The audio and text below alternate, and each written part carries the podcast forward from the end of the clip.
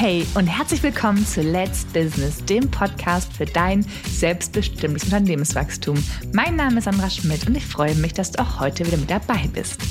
In der heutigen Folge geht es um das Thema Routinen. Ihr habt vielleicht eine Morgenroutine oder habt davon zumindest schon mal gehört. Und ich hatte letztens ein ganz spannendes Gespräch mit einer Mandantin und die sagte zu mir, Sandra, ich habe eine Morgenroutine. Gibt es denn auch so eine Art Steuerroutine? Oder dann kam die zweite Frage, Sandra, hast du auch eine Morgenroutine?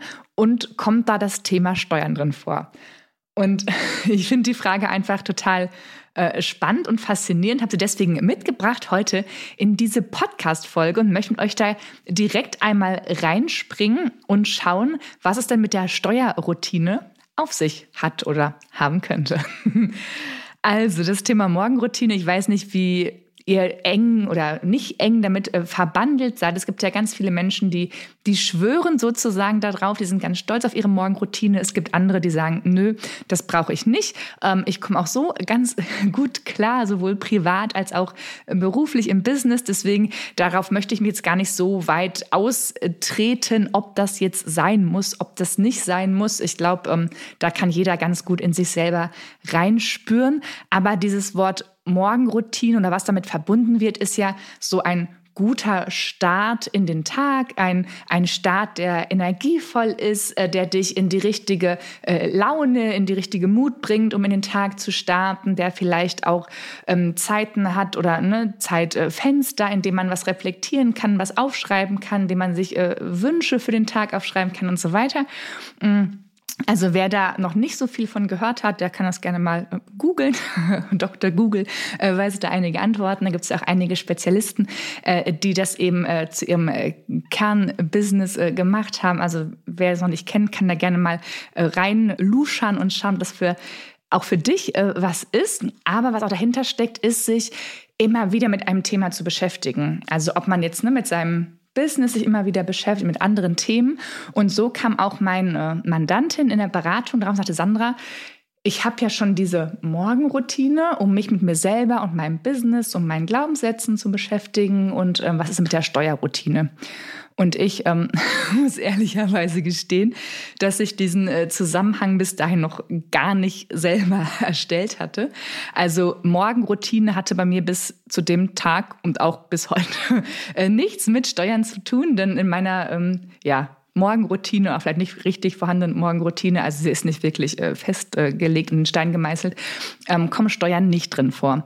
Aber nichtsdestotrotz finde ich die Frage total spannend, weil sie ja so ein Bedürfnis äh, ja widerspiegelt, dass man sich doch mit diesem Thema Steuern immer wieder beschäftigt und das auch ein Stück weit in seinen Alltag integrieren möchte.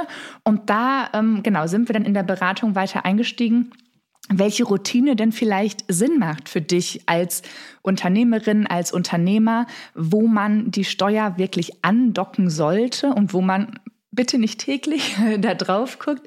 Ähm, und da habe ich so zwei Sachen dann ähm, ja rausgepickt, die ich finde, das macht wirklich Sinn, äh, sich das vielleicht auch in den Kalender äh, zu schreiben als äh, ne, wiederkehrendes Ereignis oder wie auch immer, wie ihr das ähm, bei euch im Kalender handhabt. Und zwar finde ich es ganz wertvoll, wenn ihr euch eh mit euren Zahlen beschäftigt. Also für eure Selbstständigkeit, für euer Business, wenn ihr entweder selbst ähm, die Buchhaltung erstellt oder selbst ein, eine Tracking-Methode habt, ob es jetzt die Excel-Datei ist oder ob es schon ein CRM-System für die ganz Großen ist ähm, oder ob es die Auswertung vom Steuerberater ist. Vielleicht setzt ihr euch dann, wenn ihr die Auswertungen habt, monatsweise, quartalsweise auch hin und schaut, ob diese Zahlen, die jetzt ja die Ist-Zahlen darstellen, ob die auch zu euren Planzahlen passen. Und wenn ihr euch da eh hinsetzt und quasi gar keine steuerliche Brille aufhabt, sondern eher nur die Unternehmer oder die Selbstständigen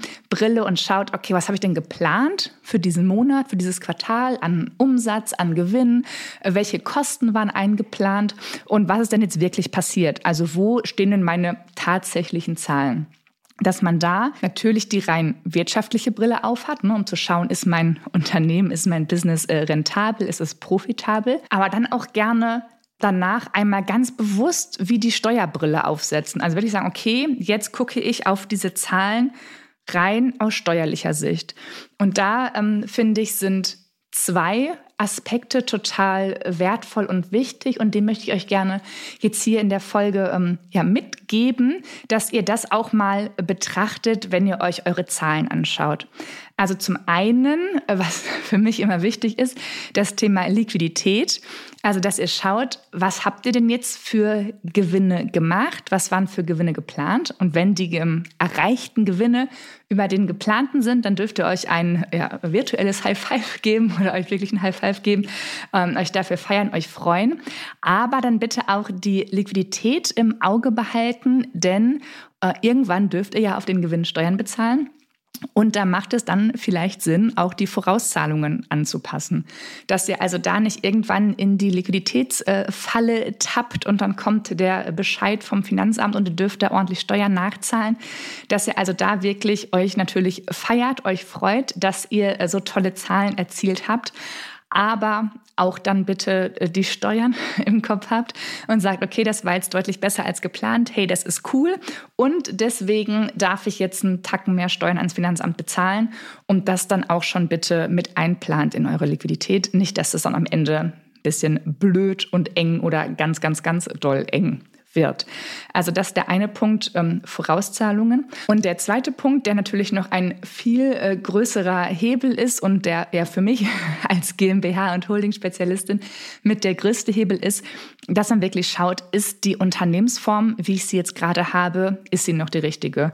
Wenn du als Einzelunternehmer unterwegs bist und jetzt echt coole Zahlen schreibst, deine Planzahlen sogar noch reißt und noch besser bist und da wirklich gerade anscheinend ein sehr, sehr cooles Produkt hast und die Kunden das ganz, ganz äh, ja, wertschätzen und du daher gute Gewinne machst, dass man dann schaut, ist die Unternehmensform, also das Einzelunternehmen, ist es noch das Richtige oder ist es nicht an der Zeit, auch da mal anzusetzen? Also wirklich an der Wurzel, wie ich gerne sage. Also ne, ähm, Ausgaben produzieren ist irgendwie vielleicht auch ein bisschen nice to have, aber an der Wurzel anzusetzen und da zu schauen, okay, welches Setup, welche Unternehmensstruktur ist denn die richtige für dich?